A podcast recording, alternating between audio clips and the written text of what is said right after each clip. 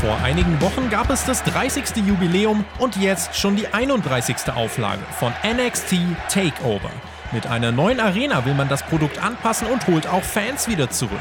Wir analysieren die erste Show aus NXTs neuem Capital Wrestling Center.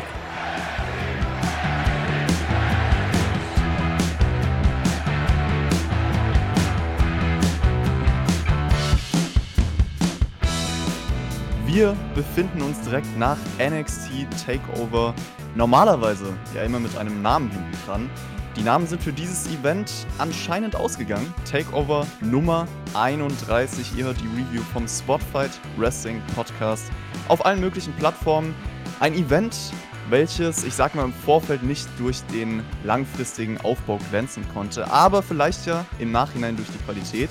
Das wollen wir jetzt herausfinden. Ich bin der Chris und an meiner Seite ist ein Mann, der, ich habe gehört, das Bachelorstudio mit einem fantastischen Abschnitt bestanden hat. Und ja, ich grüße dich, Tobi. Wie geht's dir? Hallo, diese, diese Gerüchte kann ich bestätigen. Äh, es ist tatsächlich so, ich habe mein Studium bestanden und der Schnitt war auch nicht so schlecht. Und äh, zur Belohnung durfte ich mir Takeover anschauen. Das ist doch, äh, das ist doch schön. Ja, und wir können es übrigens jetzt offiziell machen. Am 12.10. gibt es bei uns auf YouTube in einem Livestream Spotshow. Kein yay. Takeover. Ja, yay, kein Takeover, aber dafür Money in the Bank 2011. Ich habe gehört, Tobis äh, vielleicht absolutes Lieblingsevent, man weiß es nicht. Ich weiß ja nicht, wie lange du es nicht gesehen hast, aber das wird sich dann danach nochmal zeigen. Und wir schauen uns auf jeden Fall das Event an, werden darauf reagieren. Seid auf jeden Fall live dabei, Leute. Das wird ein Fest. Das ist was Neues hier bei Spotfight. Und apropos was Neues und noch nie bisher da gewesen ist, ich will gar nicht lange drum herum reden, denn bei Takeover gab es das Debüt vom Capital Wrestling Center. Das wurde von der WWE auch ganz groß beworben im Vorfeld bei dieser Show. Übrigens auch erst heute, also relativ spontan. Und ähm, es ist eine Tribute an die Wrestling, äh, Capital Wrestling Corporation, die jetzt eine Art Vorläufer der WWE bezeichnet wurde. Also insgesamt ein neuer Look für das Performance Center, für NXT. Es wurde auch im Vorfeld von der WWE als Shift für die Wrestling-Industrie bezeichnet, also ganz, ganz groß beworben, kantiger, dunkler und härter als jemals zuvor. Fans wurden per Videowand zugeschaltet, also ähnlich wie im Thunderdome, aber auch wieder 100 Live-Fans, wenn man es so bezeichnen kann, in der Halle. Und ja, Tobi, vielleicht direkt erstmal dazu. War es denn so was Besonderes, was Neues? Wie war die Atmosphäre für dich?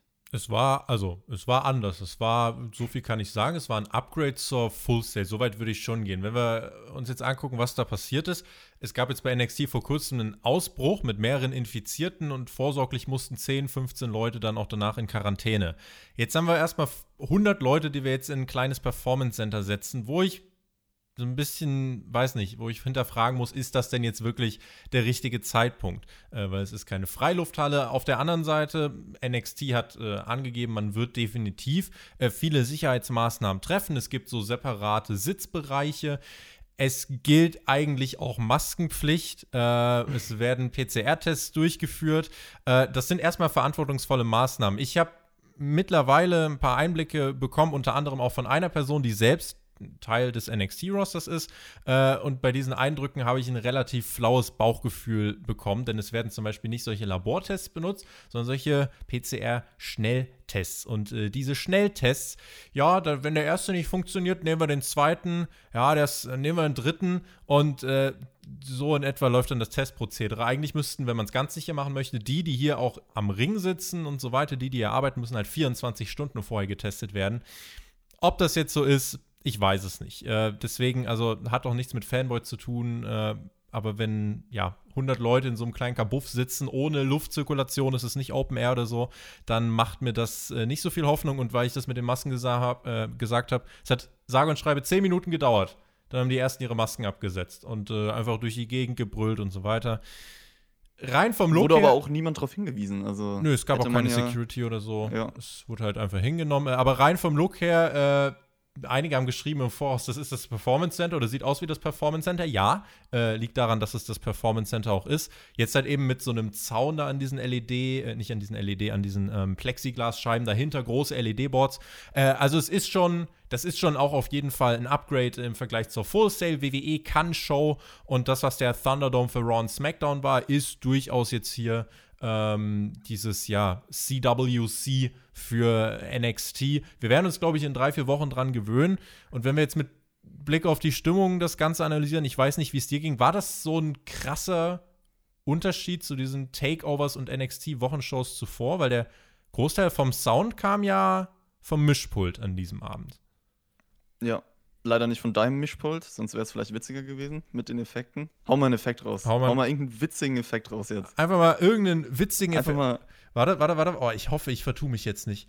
Ich hoffe, ich, das kann jetzt peinlich werden. Äh, ich versuch's mal mit einem epischen Effekt. für das sie- Capital Wrestling Center. und jetzt stell dir mal vor, die ganzen Reaktionen wären auch noch in dem Effekt gewesen. Dann, okay, das wäre noch schlimmer gewesen. Oh. Aber nee, das habe ich mich auch gefragt, weil ich stimme dir erstmal zu. Es ist halt natürlich irgendwie ein größerer Aufriss. Es wirkt alles, äh, ja, ein bisschen natürlich anders als sonst Performance Center oder Full Sail University. Ich hätte es persönlich nicht gebraucht, weil ich den Flair davon eigentlich ganz cool fand, so. Und mich das nie gestört hat. Aber ja, so den Riesenunterschied zu Thunderdome oder Performance Center vorher, den habe ich jetzt auch nicht gespürt unbedingt. Ich fand es eher so ein bisschen nervig mit den tausend Lichtern. Also das war auch gewöhnungsbedürftig, zu Beginn der Show vor allem. Und vielleicht war es so ein bisschen Thunderdome im Dark Mode. Ja, jeder, der ein Handy hat.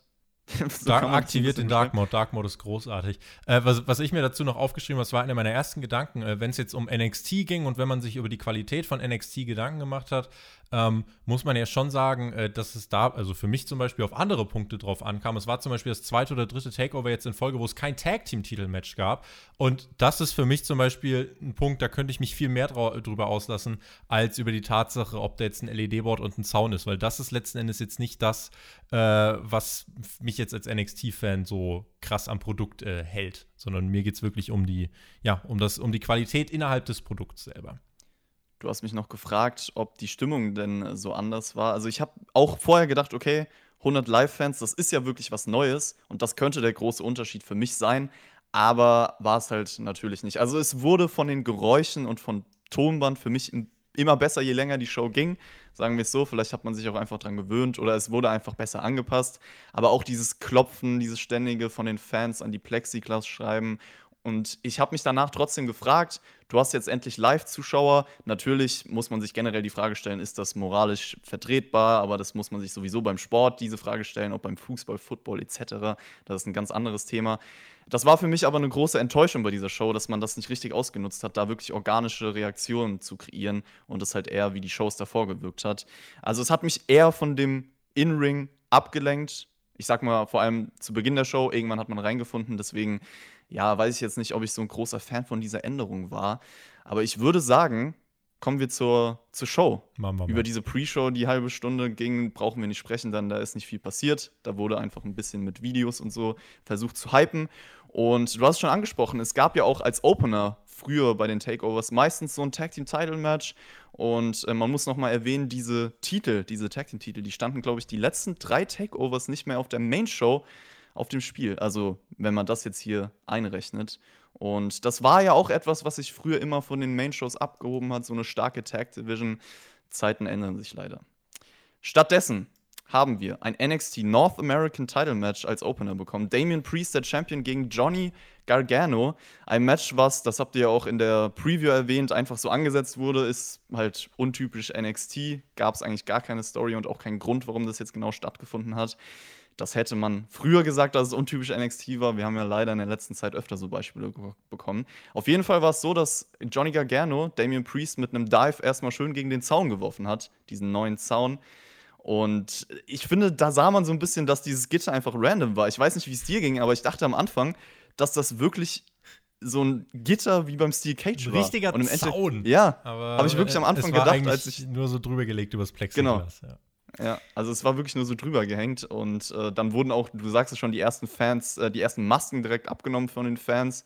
Und du hast mir direkt geschrieben, dass du gar nicht so auf das Match achten konntest, Tobi. Also, dass dich das drumherum sehr abgelenkt hat. Nee, es war tatsächlich eine ziemliche Reizüberflutung im ersten Match. Also äh, Damian Priest, Johnny Gargano. Äh, erstmal habe ich mir äh, aufgeschrieben, dass ich die Entrances cool fand, dass das natürlich auch super war, um diese ganzen LED-Dinger zu inszenieren und das die Show drumherum war krass. Aber dann ging das Match los und es war so laut.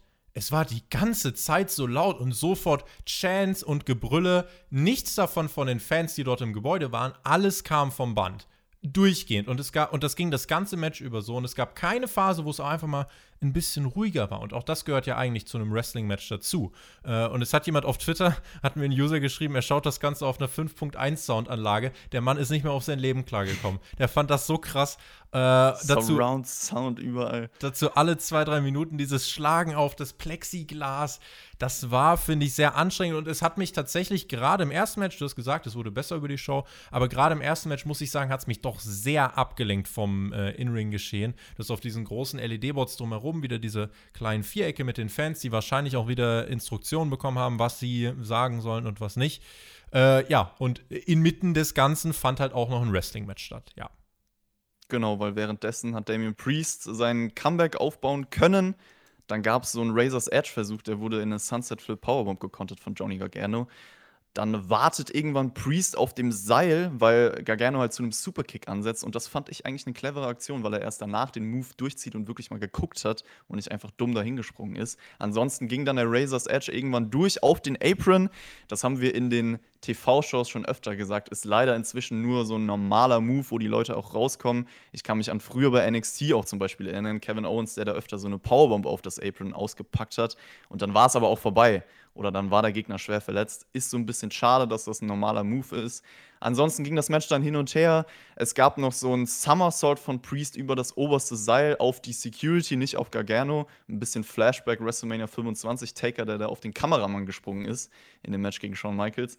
Und äh, dann der Low Blow von Gargano, weil der Referee abgelenkt war. Superkick hinterher, ganz guter Nearfall.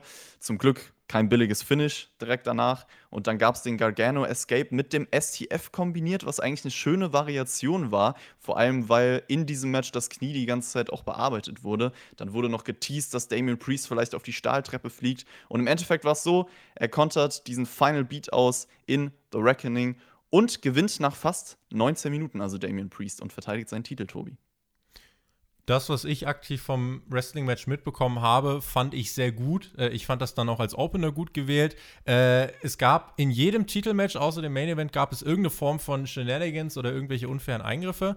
Äh, beziehungsweise hier war es ja so, dass Johnny Gargano den Low Blow durchbrachte. Dass es den Titelwechsel nicht gibt, ist richtig. Das kannst du gar nicht machen eigentlich. Das Damian Priest hat den Titel vor sechs Wochen gewonnen, deswegen wäre auch nicht NXT-like gewesen. die Finish-Sequenz war cool. Äh, und deswegen, ja, war als Opener, äh, war gut anzusehen und äh, guter Einstieg in die Show. Ja, würde ich dir zustimmen. Also ich fand, das war ein wirklich guter Opener. Du hast auch Überraschungen immer wieder durch so Kontersequenzen eingebaut und dadurch war das auch durchgehend kompetitiv. Pacing, Matchlust hat gestimmt. Auch diese Kleinigkeiten, wie ich finde, also mit Priest's Bein und dass Gargano dann halt die Submission-Variation eingebaut hat. Das war ganz gutes Storytelling. Ich fand besonders diesen Tease mit der Stahltreppe. Ich weiß nicht, ob den Leuten das noch im Kopf geblieben ist oder dir zum Beispiel. Das hat super da reingepasst, weil es war so ein kleiner Callback zu dem Match gegen Finn Balor bei Takeover in Your House. Weil das hat ja Damien Priest damals den Sieg gekostet, dass er da drauf geflogen ist. Ja. Und das war schon clever von Gargano. Hier hat das verhindert. Deswegen auch der Sieg im Endeffekt sozusagen. Ja, war schon gut. Ich habe auch gelesen, Johnny Gargano ist jetzt 4 zu 12 bei Takeover, also vier Siege, zwölf Niederlagen, Mr. Takeover, aber nicht so eine gute Statistik. Und ja, wer wird denn jetzt der neue Gegner von Damien Priest? Das ergibt sich ja leider nicht so organisch. Aber ich denke mal, es wird ein Number One Contenders Match geben und dann macht man ja sehr gerne. Wahrscheinlich ja. Ja, das Titelmatch dann zum nächsten Halloween Havoc Special aufbauen, was in vier Wochen stattfindet. Äh, und dann, ja, mal gucken, wie es dann weitergeht. Äh, ich kann dir nicht sagen, wer der nächste Gegner von Priest wird. Ich kann dir sagen, dass ich ihn cool finde, dass er, wie er jetzt zum Face geworden ist in den letzten Wochen, äh, dass sich das eigentlich ganz gut ergeben hat. Äh, und dass ich auch finde, dass er sich konstant weiterentwickelt. Und Johnny Gargano, ja, hängt halt bei NXT rum, ne? Äh, bringt Leute over und mehr dann auch nicht eigentlich gerade. du hast es gesagt, am 28. Oktober wird dieses Halloween Havoc als TV-Special von NXT übertragen.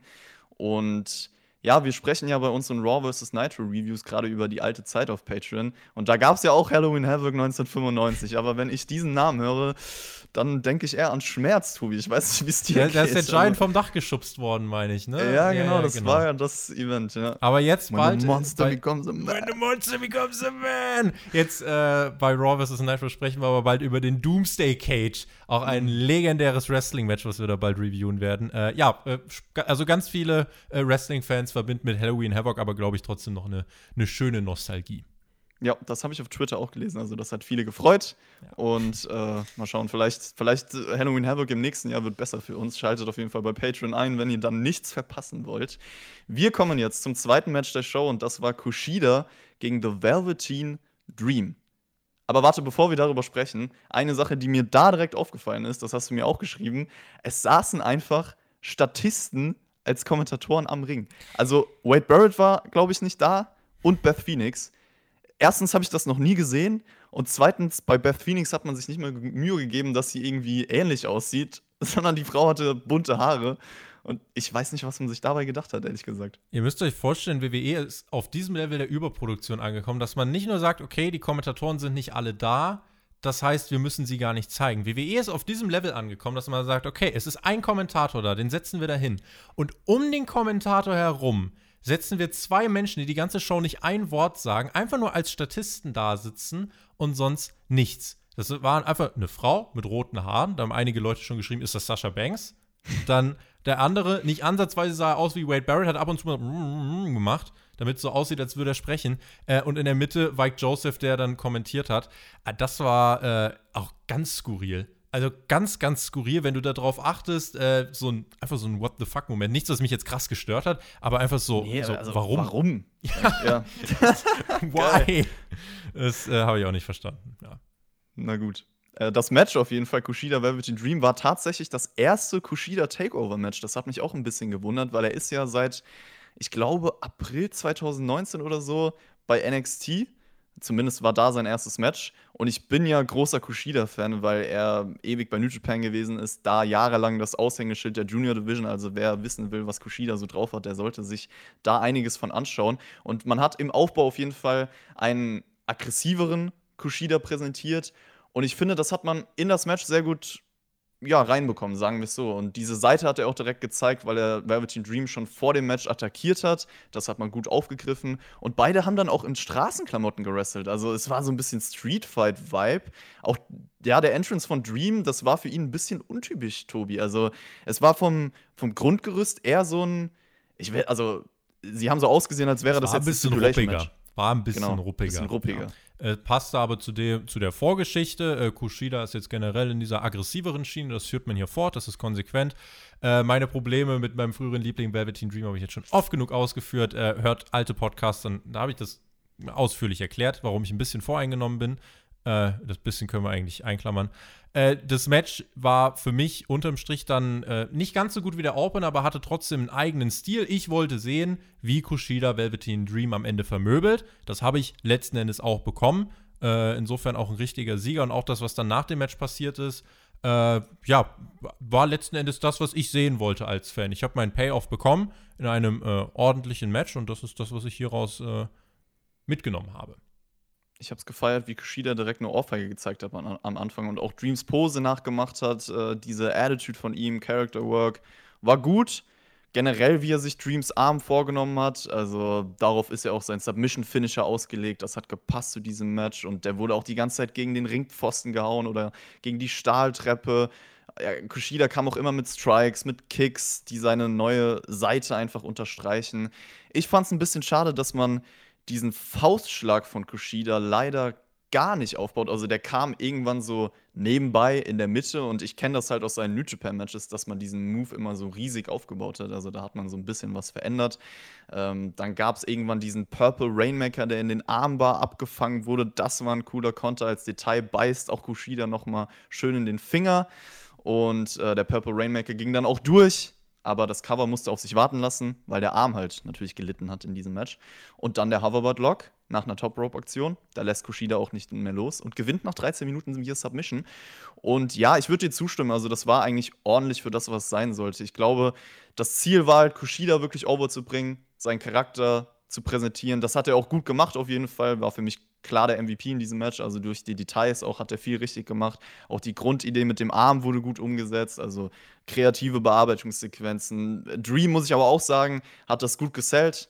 Äh, zum Beispiel auch mit diesem Purple Rainmaker. Das kann er sowieso. Darf man jetzt so. trotzdem gern mit dieser Verletzung 40 Jahre rausschreiben? Hätte ich jetzt kein Problem damit. Sellen kann er trotzdem, äh, das, das macht er einzigartig in seinen Matches und ähm, ja, generell hat alles auf das Finish aufgebaut die ganze Match-Story drehte sich um den Arm, das war realistisch. Und ich fand es auch nicht so gut wie der Opener, rein von der Qualität her, weil es halt, halt nicht so spannend war, hier und da vielleicht so ein paar Tempowechsel gefehlt haben. Also es war solide, würde ich sagen, aber es hat Kushida auf jeden Fall in seiner Darstellung geholfen. Und er ist jetzt ernstzunehmender durch die Zerstörung wirklich in dem Wrestling-Match. Und genau, du sagst es nach dem Match, das hat auch noch gepasst, äh, geht weiter auf den Arm los. Passt alles rein, Tobi. Ist so. Ich glaube, dass das Cruiserweight Title Match hat auch ganz gut in die Show reingepasst. Und zwar Santos Escobar gegen Isaiah Swerve Scott. Der Aufbau hat tatsächlich, ich sag mal, bei Tour of Five Live stattgefunden. Das habe ich so mitbekommen. Ich habe es nur gelesen. Ich schaue die Show natürlich nicht. Ich glaube, das hat wahrscheinlich niemand gesehen. Es würde mich fast schon entschuldigend. Ich schaue das natürlich nicht. Macht euch keine Sorgen. Ich schaue äh, nee, das natürlich nicht. Ich würde es gerne schauen, wenn ich Zeit. Also was heißt, was ich, ja, ist jetzt vielleicht ein bisschen übertrieben, aber ich würde bestimmt mal reinschauen, wenn ich Zeit hätte. Aber schreibt es gerne mal in die Kommentare, falls hier irgendjemand regelmäßig Tour of Five Live schaut. Das würde mich wirklich interessieren. Und es ist das erste Mal gewesen, dass dieser Titel bei Takeover auf dem Spiel steht. Also eine Chance für die zwei, sich zu beweisen, generell für die Division. Haben sie das geschafft, Tobi? Wenn ich auf die Besetzung schaue, also Legado del Fantasma finde ich, die haben einen richtig coolen Look und die gehören auf eine Takeover-Card, die mag ich. Bei Isaiah Swerve Scott ist es so, also er war jetzt hier der Face in diesem Match, äh, hat dann das, was er machen sollte, auch alles soweit gut gemacht, bis auf einen Spot am Ende. Ähm, aber bei ihm ist jetzt nicht so, dass ich da krass mitgefiebert habe und mir krass dachte, boah, let's go, hol dir den Titel, äh, sondern ich habe das einfach geschaut und auch der Cruiserweight-Titel selbst hat für mich jetzt nicht das allzu hohe Prestige, sodass ich mir das hier angeschaut habe. Ich habe zwei Performer gesehen, die gut in dem sind, was sie tun, die äh, dementsprechend auch ja, ein gutes Match auf die Beine gestellt haben. Und äh, ja, das war definitiv nicht schlecht. Ähm, das das kann, man sich, kann man sich gut anschauen. Gut, es ist jetzt nicht so, dass es hier ein übermäßig krasses Match war, aber einfach so äh, wie die anderen Matches bisher. Es hatte einen eigenen Stil, es hatte eine kleine Geschichte drin erzählt äh, und war ja dann ganz okay, fand ich. Lucha Libre Wrestling auf jeden Fall, viele Highflying-Manöver und dann greifen irgendwann die zwei Jungs äh, von äh, Santos Escobar ein, also El Legado del Fantasma. Und dann gab es so einen etwas komisch aussehenden Shoulder-Breaker von ihm, aber da war es zum Glück auch noch nicht vorbei. Das wäre, glaube ich, auch ein billiges Finish gewesen. Ansonsten wirft dann Scott Escobar auf seine Freunde, die fangen ihn aber auch nur so halb ab. Er no-sells dann einfach, als wäre er auf den Füßen ja. gelandet. Ne? Das war ein bisschen ja, merkwürdig. Genau. Ja.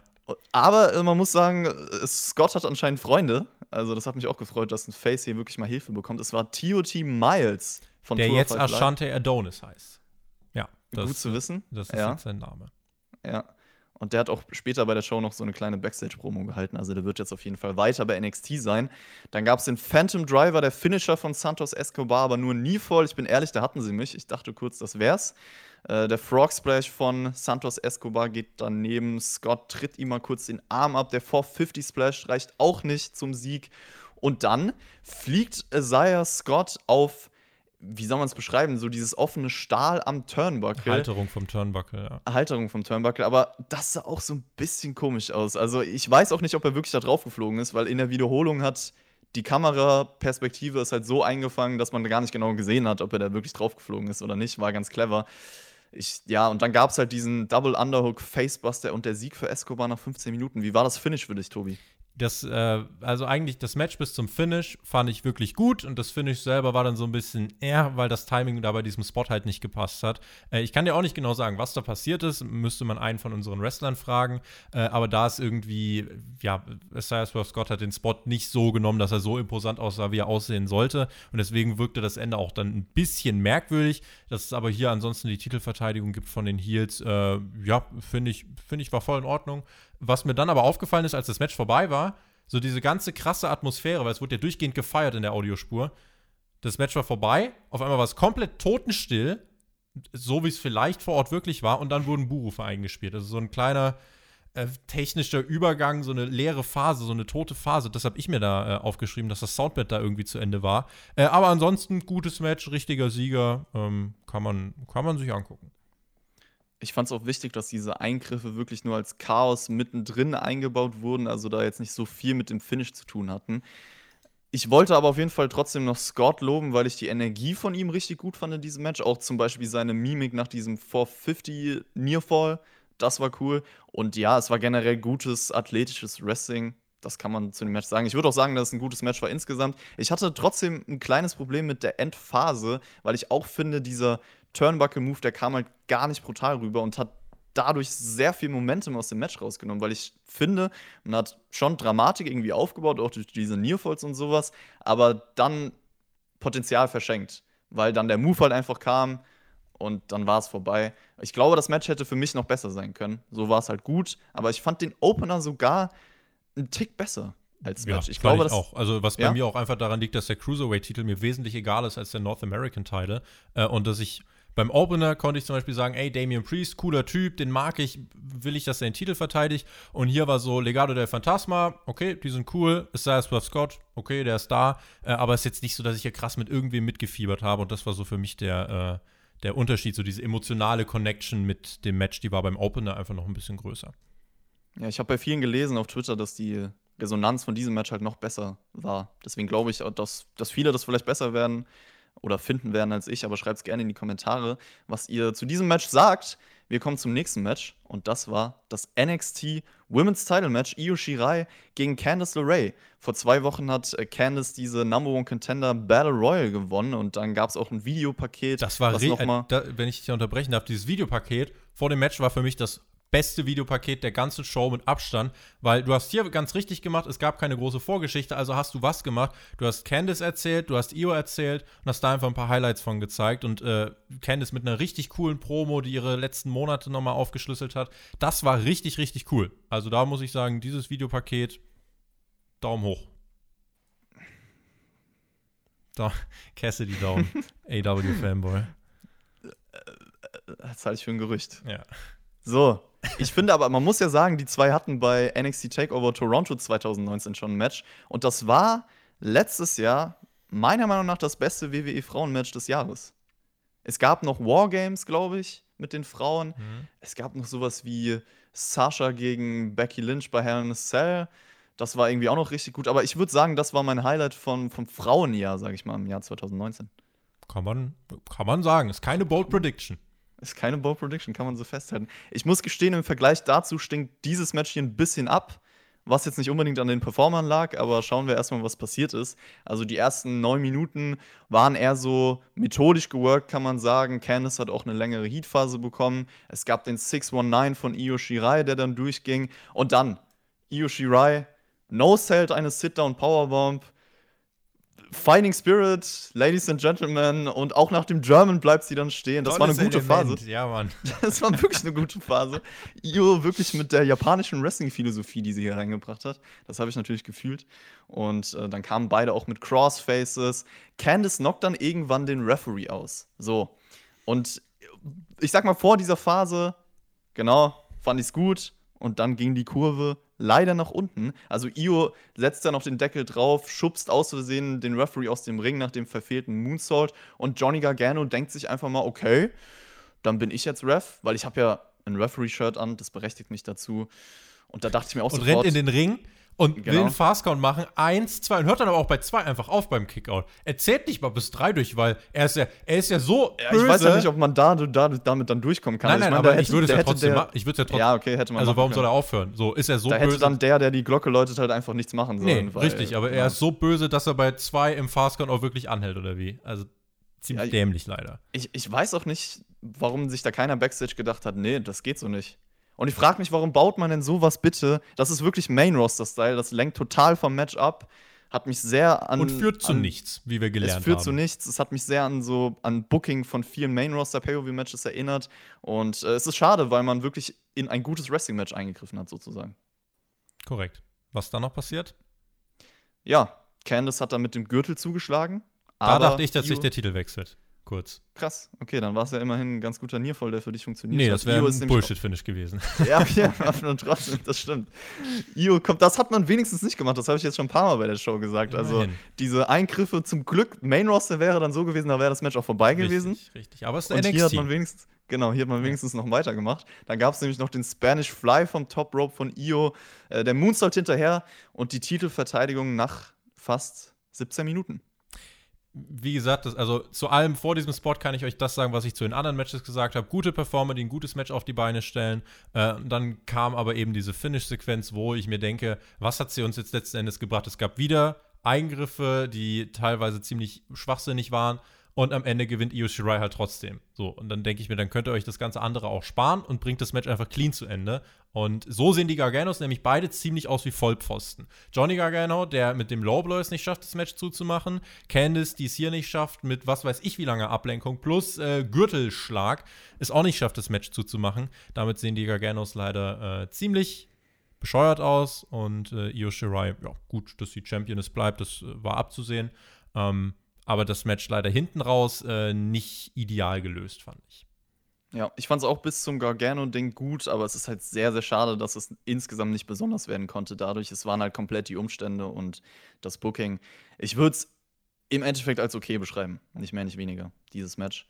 Und äh, das, was danach passiert ist, ist aber auf jeden Fall noch erwähnenswert, denn wir haben einfach mal ein paar neue Namen bekommen, beziehungsweise alte Namen. Erstmal meldet sich Tony Storm vom LED-Board, nicht vom Titantron, sondern, sondern vom LED-Board.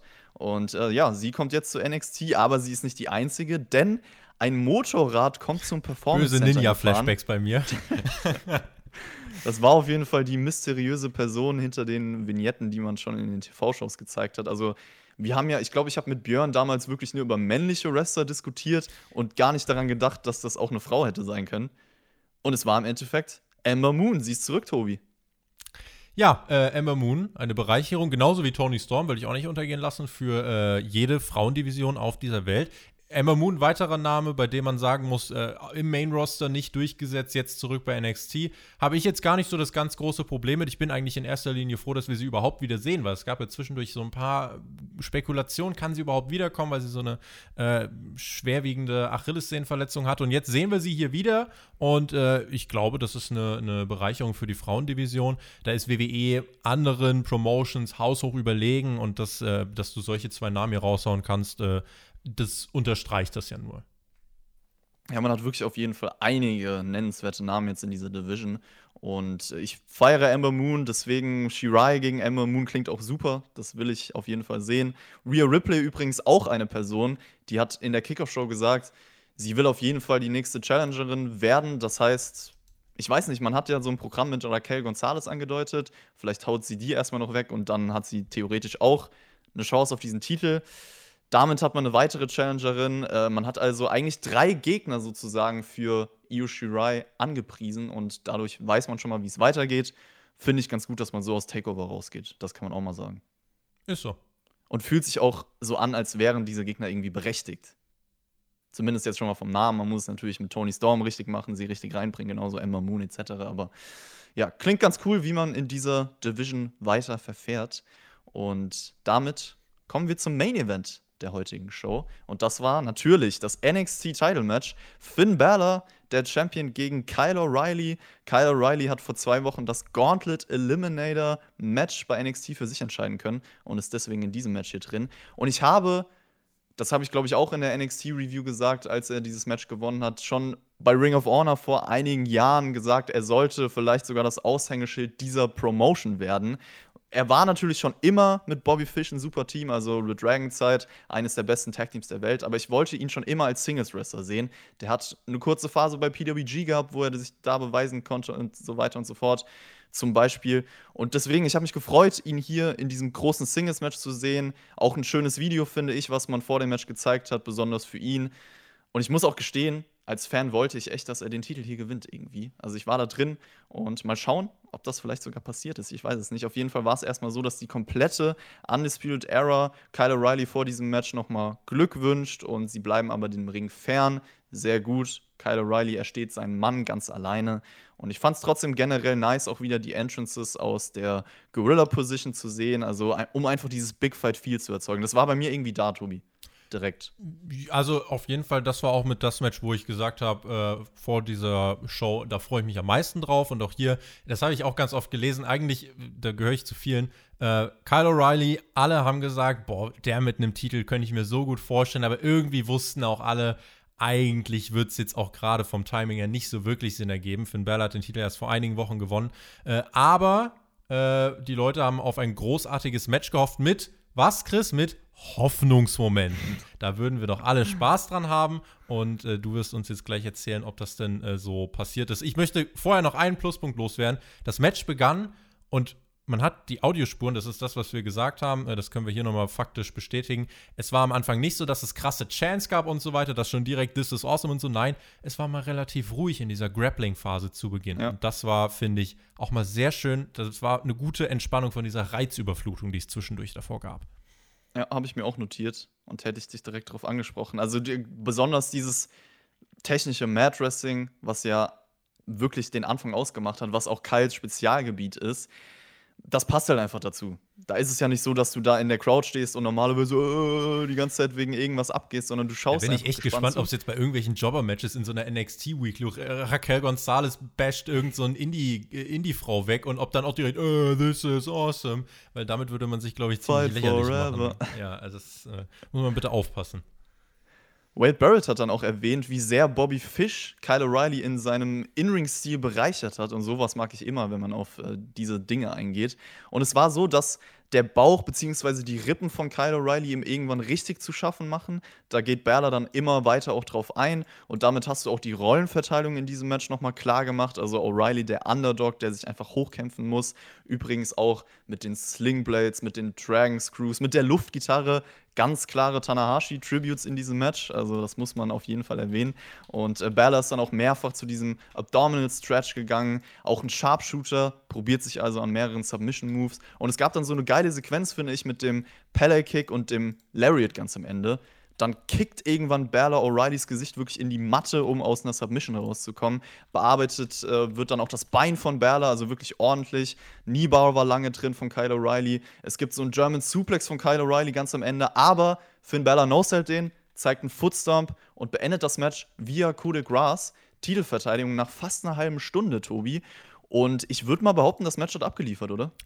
Das Match hat abgeliefert. Ich weiß jetzt nicht, um, oh, jetzt werden mich die Leute natürlich hassen, wenn ich dir direkt die Handbremse reinlege. Ich hatte jetzt nicht nach dem Match so das Gefühl, krass, das war ein Match of the Year-Kandidat.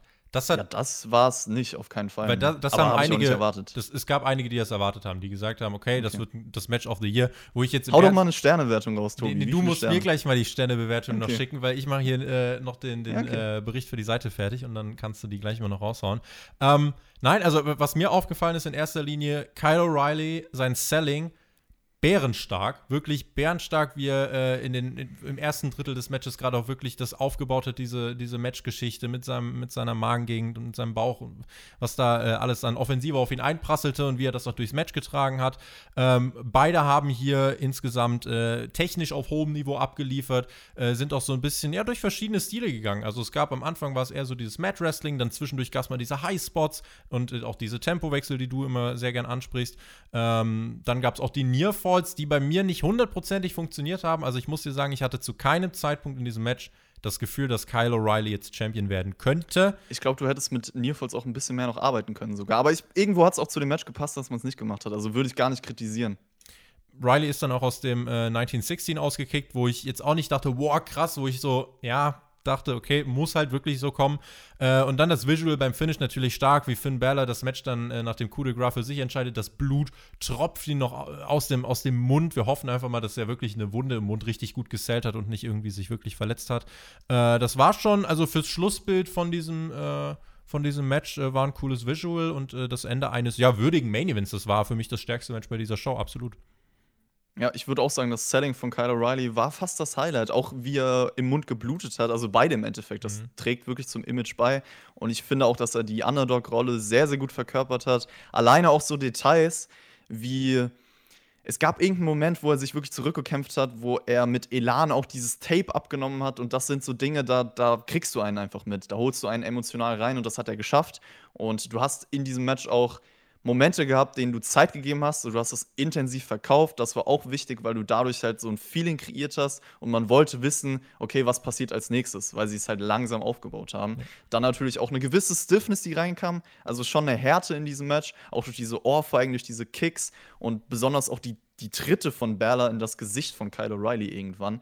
Und ja, ich rede auch gerne über die Hoffnungsmomente. Ich weiß nicht so ganz, da hätte man vielleicht noch ein bisschen mehr integrieren können, aber irgendwie hat Kyle O'Reilly es dann doch geschafft, durch, durch die Leidenschaft von ihm das reinzubringen. Vielleicht auch durch diese Niba und so. Also klar, ich habe jetzt auch nie gedacht, okay, er gewinnt jetzt den Titel. Das, hätte, das hat vielleicht auch gefehlt, um das Match irgendwie auf ein noch krasseres Level zu heben. Aber es war trotzdem durch diese Leidenschaft von ihm da, finde ich. Und ich würde insgesamt auch dir zustimmen. Das war das beste Match der Show. War ein super Wrestling-Match. Ich habe es gefühlt. Und ich würde sagen, das bekommt vier Sterne von mir. Also hat dieses super Niveau erreicht. Und ich muss trotzdem sagen, ey, Kyle O'Reilly mit dem NXT-Titel und der Luftgitarre, das wäre schon legendär gewesen. Vielleicht kommt Zeit ist ja noch, wollte gerade sagen. ja. ja, insgesamt hat das Match Kyle O'Reilly auf jeden Fall sehr geholfen, finde ich persönlich. Also er hat alles gegeben, auch der Respekt nach dem Match zwischen den beiden, auch dass es clean war. Danke, meiner Meinung nach. Danke, ja. Das äh, Undisputed, erstens natürlich, weil sonst bei dieser Show immer nur Eingriffe waren. Das äh, hat dem Main Event gut getan, dass es nicht der Fall war. Und viele haben ja auch damit gerechnet, okay, Undisputed Era greift irgendwie ein. Ich fand's gut, weil die Story, die Geschichte kannst du im Nachhinein immer noch erzählen, ohne das Match jetzt zu ruinieren. Deswegen. Es ist dann noch was passiert. Und zwar stand auf einmal Rich Holland mit einem zerstörten Adam Cole auf seinen Schultern da, hat ihn vor die Barrikade geworfen. Undisputed Era kam raus, haben so ein bisschen rumgeheult, haben auch Finn Balor gefragt, was ist denn jetzt hier los, was ist denn passiert? Und so ist die Show auf Air gegangen. Ich weiß nicht ganz, in welche Richtung man damit gehen will. Sollte das jetzt so eine Andeutung sein, Rich Holland, Undisputed Era Fehde? Das ist Wahrscheinlich. das klassische Element des Cliffhangers und jetzt musst du halt NXT einschalten, um zu sehen, was da passiert. Das kann bedeuten, dass wir Rich Holland gegen Adam Cole sehen. Es kann auch bedeuten, dass sich eine Gruppierung um Rich Holland formen wird und wir erleben irgendwann bei Wargames dann die Undisputed Era gegen Rich Holland und seine Leute. Äh, ich hoffe, dass man da jetzt nicht irgendwie für den Herbst ganz kurzfristig was sich aus den Fingern saugt. Äh, Das wäre jetzt nicht so schön. Also das darf man ruhig mal ein bisschen sich entfalten lassen.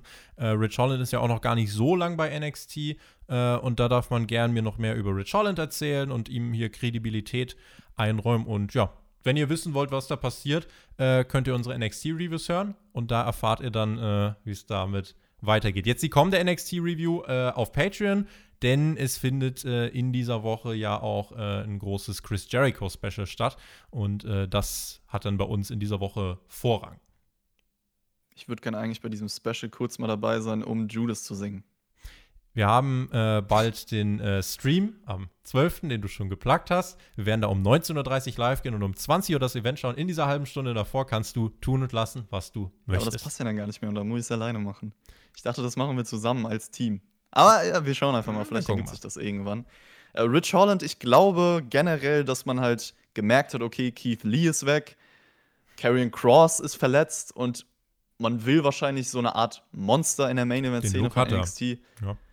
Den Look hatte er genau. Ich weiß noch nicht ganz genau, was er im Ring so drauf hat. Ich habe leider nicht viel von ihm gesehen. Erinnerst du dich, ja, wobei das hast du nicht gesehen, hast du die, äh, erinner, äh, erinnerst du dich an die Verletzung von Johnny Gargano, wo er so ziemlich böse auf den Nacken gelandet ist? Ja, Da waren, also es ist nicht so, dass da irgendwie Rich Holland krasse Schuld mit dran hatte, aber äh, das war so einer von den memorable Rich Holland Moments bisher, weil viel mehr gab es bisher nicht bei NXT. Ja, also ich hoffe, dass er mich auf jeden Fall im Ring noch überzeugen kann und dann können wir irgendwann noch über ihn sprechen. Das war's auf jeden Fall mit der Show. Und sie ging weniger als zweieinhalb Stunden, also sehr angenehm auf jeden Fall von der Zeit, Tobi. Absolut eine Show, für die man äh, nicht viel vom Aufbau mitgekriegt haben muss. Wer einfach Bock hat auf gutes Pro-Wrestling, ohne sich Gedanken über den Aufbau zu machen, der kann diese Show hier schauen, kann die in zweieinhalb Stunden wegschauen und kann die genießen. Wer möchte, dass hier Fäden äh, kulminieren, dass sie ihren Höhepunkt finden, ihren Peak, dass es hier krasse Twists gibt, die einen emotional mitnehmen, so wie das durchaus schon bei den Takeover-Events eigentlich in der Vergangenheit der Fall war, dass du zwei, drei Monate den großen Moment, den großen Payoff aufgebaut hast beim Takeover. Wer das erwartet, der wird nicht zu 100% äh, satisfied sein. Also den wird es nicht zu 100% abholen, denke ich mir mal bei mir war es jetzt eigentlich abgesehen vom, bis jetzt beim Mania, war es jetzt nicht so, dass ich da irgendwo richtig krass drin war. Das habe ich ja schon ein paar Mal angesprochen. Äh, vielleicht beim Opener noch am ehesten und dann eben beim Main Event, weil ich mit Kyle O'Reilly mitgefiebert habe. Aber selbst da oh. war es halt so. da verlässt mich der Chris direkt. Willst du mein Fazit nicht hören? Hier, Re Retribution schon wieder. Äh, Mann, Retribution. Mann, Retribution. Nein, Leute, äh, ihr workt doch NXT gar nicht. Wir, äh, Mach weiter, Tobi. Ja, nein, also bei mir war es eigentlich so, wie ich das gerade schon angesprochen habe, ähm, dass es eigentlich nie so richtig dieses, diese krasse emotionale Connection gab beim Main Event. Äh, am meisten eigentlich, aber selbst da wusste ich halt, dass der Titel nicht wechselt. Äh, und das fehlt dann halt ganz einfach. So, ich habe dann halt die Matches gesehen und habe gesagt, ja, war gut. Und dann sind die halt für mich jetzt auch abgehakt. Ich freue mich auf die Zukunft, weil du mit Ember Moon äh, zum Beispiel wieder einen Namen hast, äh, auf den ich Lust habe. Und ähm, generell, äh, es gibt gute Entwicklung. Äh, aber dieses Takeover, glaube ich, wird jetzt nicht äh, irgendwie in den Top 10 oder so landen. Äh, dafür war es nicht gemacht. Das war ein Takeover, das habe ich jetzt geschaut. Das habe ich für gut befunden. Und jetzt hake ich es ab und dann mache ich weiter. Das kann doch aber auch einfach mal sein, ne? Muss ja nicht immer absolut krass sein und die ganzen Faktoren haben. Also ich glaube, für so eine Pandemie-Ära-Show geht das schon vollkommen fit. Ähm, die Atmosphäre durch dieses Capital Wrestling Center ist auf jeden Fall erstmal sehr gewöhnungsbedürftig gewesen. Also das kann man noch erwähnen. Ich fand den Opener wirklich gut. Ich fand das Cruiserweight-Title-Match gut. Kushida, das Match hat auf jeden Fall seinen neuen Charakter gestärkt. Io gegen Candice habe ich schon gesagt. Leider durch die Ablenkung und durch dieses Main Roster Style Booking geschädigt wurden und der Main Event war dann klasse, für mich das Highlight der Show, um das nochmal von den Matches zusammenzufassen. Und ich würde sagen, das war insgesamt eine gute Wrestling Show. Also auf jeden Fall eher einen Daumen nach oben. Wenn ich jetzt Punkte raushauen müsste, ich bin so bei einer 7 von 10. Also war eine gute Show. Und damit wahrscheinlich auch die beste WWE-Show seit der Pandemie-Ära. Also von den Pay-Per-Views, von den Takeovers, also von den Takeovers, an die ich mich zuletzt erinnere. Das Ding ist, ich, ich, weiß nicht, ich tue mich schwer, das irgendwie mit so einem normalen Pay-Per-View zu vergleichen, weil es war, das wirkte einfach. Ich sag ja seit der, seit der Corona-Situation. Ja, ja, nee, weil, weil es ist halt wirklich einfach so, man hat halt gedacht, okay, wir setzen jetzt einfach sechs Wochen später nochmal ein Takeover an, wir klatschen Matches drauf, die abliefern werden und das war's. Und das ist halt so, deswegen, ich könnte es nie mit einem richtig großen Pay-Per-View oder so vergleichen, äh, weil es dafür einfach noch ein bisschen zu kurzfristig alles war. Aber als einfach nur an und für sich betrachtet als Wrestling-Show war das eine wirklich gute Wrestling-Show. Äh, da kann man sieben Punkte geben, kann man sechs Punkte geben. Wenn ihr Bock habt, gebt acht Punkte. Äh, es ist halt, wenn ich es jetzt vergleiche mit Takeovers, denen ich sonst mal sieben oder acht Punkte gegeben habe, dann ist es so ein bisschen, ist schwierig, da einen Vergleichswert zu finden ja, ich bin ja jemand, der auf jeden Fall da vielleicht noch mehr genießen kann, dann die Show an sich und da noch mehr Wert auf diese Matches legt, ohne dass sie jetzt vorher den krassen story Wenn wir jetzt Money in the Bank schauen werden, würde, wenn ich CM Punk und John Cena nur so gesehen hätte, ohne die Story, ohne zu wissen, was da abgeht, wäre es für mich nie ein Fünf-Sterne-Match geworden. Aber. Die Frage ist, war es denn ein Fünf-Sterne-Match? Das erfahrt ihr in unserem Stream. nee, Sehr aber ich gut. weiß natürlich, was du meinst. Also, wenn man alles kombinieren kann, dann ist es natürlich äh, das A und O. Aber wie gesagt, ich bin jemand, der darauf noch mehr Wert legen kann, dann vielleicht ein bisschen Spaß noch, ein bisschen mehr Spaß noch bei der Show hatte. Wie gesagt, ich fand es eine gute Show, 7 von 10. Und alles weitere schreibt ihr da mal in die Kommentare, würde uns auf jeden Fall interessieren, was der Rest so von diesem Event hält. Und damit wären wir durch mit diesem Podcast es hat Spaß gemacht, auch mal wirklich viel über die Matches an sich zu reden, wenn da gar nicht so viel drumherum war. Weil ihr, ich, ihr wisst, ich feiere das einfach. Und äh, Tobi war cool. Hört unsere ganzen anderen Podcasts gerne, unterstützt uns auf Patreon. Das war's von mir. Ich überlasse dir die Schlussworte. Lasst es euch gut gehen. Jungs und Mädels, haut rein. Bis zum nächsten Mal. Sehr unterhaltsame Raw vs. Nitro Review in dieser Woche. Patreon.com slash Spotify Podcast kann ich euch empfehlen. Aber der Mac, der Chris und ich äh, heute Nachmittag noch aufgenommen, beziehungsweise gestern am Sonntag. Hoffe, ihr hattet Spaß mit dieser Show. Hoffe, ihr kommt gut in diese Woche rein. Äh, Wen es betrifft, Le Champion, Chris Jericho Special am Donnerstag, AW Review. Äh, in diesem Sinne, Mädels, kommt gut in die Woche, genießt Wrestling. Macht's gut. Auf Wiedersehen. Tschüss.